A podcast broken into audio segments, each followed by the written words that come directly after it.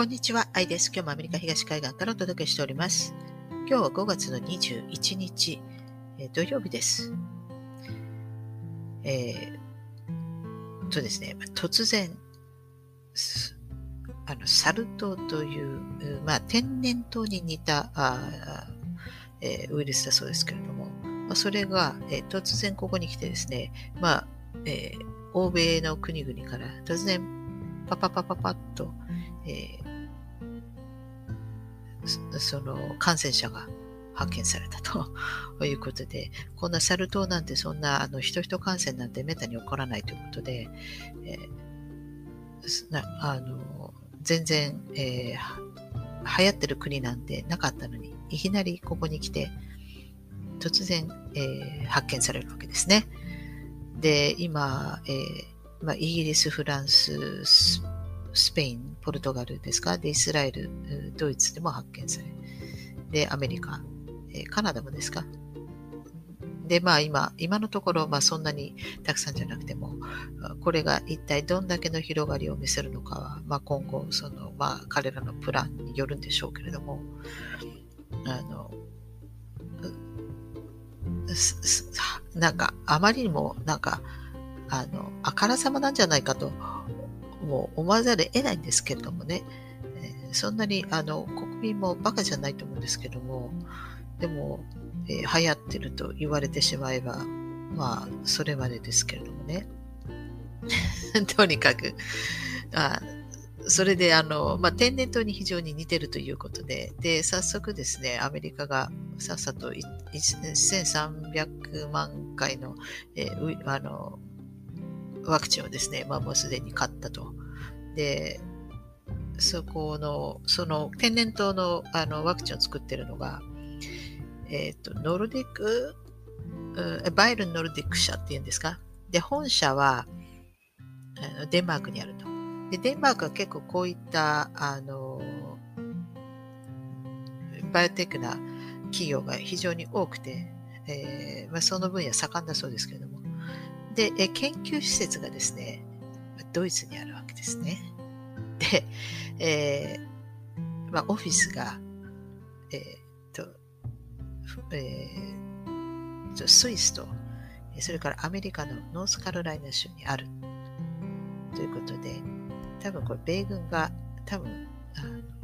出費したりとかして絡んでるんだろうなと思いますけれども、まあ、とにかく、ワクチンを買ったと。えー、ですから、たとえこのパンデミックが起きても大丈夫ということですけどもね。えーあの、天然痘のワクチンなんか打ったら余計に広がるんじゃないかと思いますけども、まあ、えー、過去にですね、あのビル・ゲイツもなんか天然痘が流行るかもしれないなんていうようなことをね、まあ、ポロなんて言ってましたのでね、えー、もういかにもって感じですけれども、この会社ですね、えー、ノルディックと、バイエルン・ノルディック社の株がですね、ここに来ていきなりバンと跳ね上がったわけですね。ですから、あの、この天然、まあ、サル痘なり天然痘なり、えー、まあ、これ結構言われているのが、その、オペレーションダークウィンターとですね、この暗い、えー、冬、ダークウィンターのですね、という、えー、作戦名でえ、米軍がこれ、あの、天然痘が流行るシミュレーションで、まあ、それであの、練習をしていたわけですよ、対応する。で、これは、えー、っとね、やっていたのは結構昔の話で、で、アメリカ同時多発テロが起きるちょっと前だったんですね。2001年の話です。その時に、まあ、その天然痘が流行るというシミュレーションをしてですね、まあ、それに対応するような、まあ、練習をしていたと。で、えー、まあ、ここに来てですね、えー、なんだったら2020年の大統領選挙の時ですね、あの時に、まあ、トランプ大統領は2期目を狙っていて、で、まあ、かたやバイデンさんが、まあ、出馬して、で、バイデンさんがですね、えー、まあ、あれ2020年の後半だと思いますけども、で、今年の冬はダークウィンターになると。言ってたわけですよ。まあ、あの頃まだあのコロナ、コロナって言ってた時なんで、で、まあ、ワクチンができる、あの、できる、できないと、あ早く作れみたいな、まあ、そういう時期だったんで、ですから、えー、まあ、このままいけばですね、今年はダークウィンターになると、まあ、いうふうに解釈はされていたわけなんですね。で、えトランプ大統領が、まあ、あの時確かディベートかなんかしてた時だったと思いますけども、自分が日記目を務めれば、あのダークウィンターなんかにならんと。あの経済回復してですね、えー、回転して、そんなダークウィンターなんかならんというふうに言ってたわけなんですけれども、まあ、もしかしたらこれは、あの、経済がうんぬんじゃなくて、あの自分が大統領になれば、まあ、オペレーションダークウィンターみたいなことを、まあ、あの保証するというか、あのまあ、仕掛けて、えー、仕掛けることを約束するような、えー、もしかしたらメッセージだったんじゃないかなと思いますね、今考えると。で、えー、かたやですね、えー、トランプ大統領は、えー、WHO からも離脱したい。えー、さらにですね、えーまあまあ、彼のその政権の時に、まあ、ワクチン、まあえー、あの FDA に働きかけてですね、で、まあ、緊急使用許可を、えー、すぐに取り付けたわけですけども、まあ、それはトランプ大統領の時ですけれども、で、ワクチン開発もですね、あの、あっという間に、まあ、もともとできてたんでしょうけれども、えー、して、で、ですから、まあ、一応こういうのは彼の功績なんですけれども、でも、その、民主党の議員さんたちがですね、一斉に口を揃えて、いきなり、私はトランプのあのワクチンを打たないって言い始めたんですね、あの頃ね。ですから、トランプのワクチンを打たないと。えそうするとですね、まあ、これ多分脅しをかけたんでしょうね。ですから、もしこれトランプ大統領が2期目をやったら、多分アメリカの接種率って2、3割程度で止まっちゃったんじゃないかなと思います。そうすると、まあ、メディアも、えリベラルメディアも、えー、民主党のそういう政治家たちがですね、一斉にトランプのワクチンだったら私は打たないと。で、実際2期目になって打たないとで、それに従うそういう大衆も、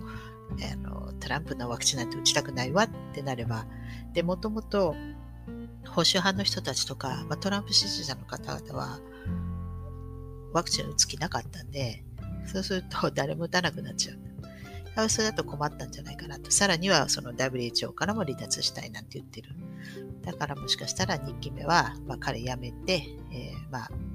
オペレーションダークウィンターを約束するような、まあ、バイデンさんを持ってきたんじゃないかなと思いますね。ですから、あの、まあ、もともと、まあ、トランプさんはあまりワクチン、ワクチンというような人じゃないんでね、まあ、自分の自由に、あの、打ちたい人は打てみたいなところありますから、だから、その、まあ、大統領2期目外された時にやっぱ悔しかったんじゃないかなと。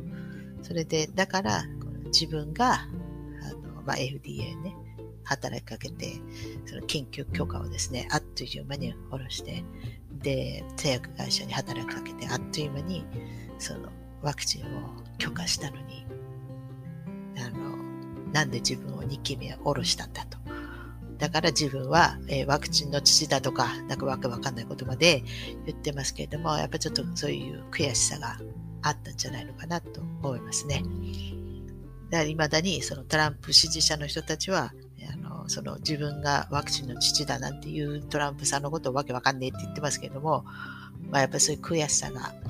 彼なりにあったんじゃないかなと思います。で、えー、その、まあ、オペレーションダークウィンターを約束したんじゃないかなと、トラあのバイデンさんはね、と思いますので、だ多分ここに来て、なんかいきなり天然痘が流行るのは、これは多分、まあ、選挙の公約じゃないですけども、まあ、そういった、えー、約束があったのかなと思います。によって、えー、やっぱりお金が、えー、儲かるそういった企業があるわけですのでね。ですから多分そういうところが絡んでるんじゃないかなと思います。で、そんなこの今、まあ、どんだけね、このサル痘っていうのが、まあ、拡散されて流行るのか知りませんけれども、で実際に、えー、それでワクチンを打ちたいという人がどんだけいるのか知らないですけれども、まあ、とにかく、えー、株がバンと上がったんですけどね。で、そんなことをやってる間にですね、今、えー、スイスのジュネーブで、その WHO の総会が、えー、明日から、え、数日間かけて開かれるわけですね。で、それで私たちが、うわ、サル痘なんて、あの、天然痘だ、なんだ、あの、ビル・ゲイツのなんか、なんたらとか言って言ってる間にですね、もうあの、忙しくメディアで騒いでる頃、WHO の方は、えー、まあ、総会を開いて、で、えー、その、あの、レギュレーションがあるわけですよ。その WHO の規則みたいな。で、それがですね、あの、まあ、2005年ぐらいに、まあ、それが作られたんですが、えー、ちょっとよく、あの、チェックしないとわからないですけども、えこれがですね、今、改正されようとしているわけですね。で、改正されてしまうとですね、え、今後このパンデミックとかそういった世界的にですね、そういうのが起きたときに、あの各国のそのによって、そうあの決断するのではなくて、もう WHO が、えー、権限を持って、WHO がその判断をその下すことになるわけですね。えー、ですから、まあ、その権限の、まあ、一本化みたいな、まあ、集中、えー、型になるわけですよ。中央集権型に。なので、えー、前回はですね、まあ、この世界政府をその作るにあたって、えー、軍の分野では、その、一本化させようとしているということを解説しましたけれども、今回はそれが今度はあのそういう世界、えー、あの保険機関ですね。保険機関に関して、えー、今一本化しようとしているわけですね。でこれと軍っていうのは結構こうオーバーラップしている部分がありますからあのまあ、いろいろ、まあ、みんなオーバーラップしてるんですよ。金融だなんだって全部オーバーラップしているわけですけれども、まあ、これはですね、えー、こう全部一緒にはやらない。一つ一つこう、で、最後に一つまとめ上げるような感じで。ですから今今度、あの、保険機関ですね。これに関して今一本化しようとしている。で、ここで、えー、まあちょっとなんかロシアが、あの、WHO から抜けるなんて、えー、言ってますけれどもね。えー、まあどうなるかんなことやるんですけれども。で、まあとにかく、これ、保険部分では、またこういう感じで一本化しようと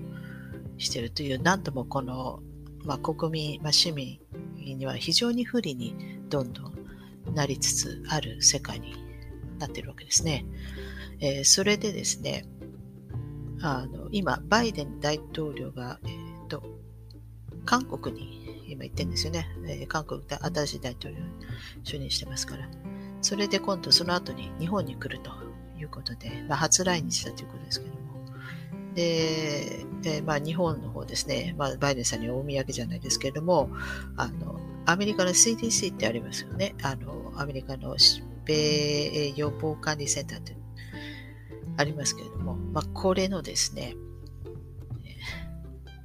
東京オフィスなんていうのをですね、作るんだと。いうことをですね、なんかお土産にして、えー、まあ、バイデンさんの来日を、えー、待ってるわけですね。で、まあ、来日して何喋るのかって言ったら、まあ、あれですね。まあ、そういうのもありますけど、多分あと憲法改正でしょうね。あの、結局憲法改正、誰が本当に、誰が本当はやりたいのかって、あの、日本の国民じゃないと思いますけどね。えー、アメリカが、えー、日本の憲法を改正させたいんじゃないかなと思いますけども、その、今そうやって一本化されてきてますから、一つ一つ軍事にしても、その保険機関にしても、その世界政府としてですね、一つ一つまとめ上げられてきてますから、もうその各あの国のもうそういう主権とかがこうなくなりつつあるわけですね。えー、ですから、その憲法も、まあ、それに合わせて改正させられると思いますので、えー、多分国民に不利のように改正させられると予測します。残念ですけれども。で、えー、この間、あの、沖縄返還のですね、まあ、50周年だということで、えー、なんかちょっとちらっとこう、あの、画像とかが入ってきたんですけれども、インターネットで。で、その時にですね、あの、まあ、この沖縄返還の、その協定みたいなイメージがこう流れてきたんですけれども、で、よく見たら、あその昭和天皇をサインして、で、印が押されてて、で、あの、当時のそのだあと総理大臣、えー、佐藤栄作ですか？の、えー、サインもあって、で、あの、天皇がそう書い名前書いてサインしてで引用して、だからその、まあ、明治開国以降ですね、まあ、日本の場合は天皇が、まあ、郵政長官なわけですね。で、だあのエリザベス女王もそうですよ。エリザベス女王もだまあイギリスの郵政長官なわけですね。だから、その日本天皇が郵政長官はみたいな、なるわけですが。だからその明治開国した時に、まあその会員の宮直系のその血統はまあ裏に回って、で、まあ、その大村虎之助という、まあ、もちろんあのマニーロンダリングじゃないですけど、血統ロンダリングをしてますけど、してるので、全くの上がる他人っていうわけじゃないんですけれどもね、ちゃんと血はつながっているけれども、まあ、違う、あの、まあ、その会員の宮直系は、まあ、ちょっと裏に置いといて、で、あの、まあ、大村虎之助を持ってきて、で、まあ、それを生体天皇に据えたと。で、東京皇室と生体天皇と言われるのは、あれ、その、郵政長官としての天皇なわけですね。ですから、条約だとか、まあ、そういった協定だとか、そういうのを全部動かすのに、天皇ののサインと、えー、印鑑が、今、印鑑と言わないんですよね。あの、あの印がですね、あの、押すことによって書類を動かしている。ですから、あの国会も、まあ、天皇がいなければあの動かすことできないわけですよね。ですから、そのまあ、この話はね、また今度いつかあのしたいなと思いますけれども、だからその今までその天皇っていうそのあり方がやっぱちょっと変わってきてしまうんですね、開国すると。だから多分、その裏に、まあ、そのちゃんとした、まあ、ちゃんとしたと言いますか、その会員の宮直系は、まあまあ、とりあえず裏に回ってもらって、その郵政長官としての天皇を、まあ、東京に置いたんですね。まあ、これはまたいつかということで、とにかく、その、あ協定を見たときに、四角で囲まれてるんですね。っていうことは、もしかして沖縄って実は返還されていないんじゃないかなと。実のところ。だから行政はとりあえず、あの、日本にやらせて、日本政府にやらせてるけれども、え実際にはまだ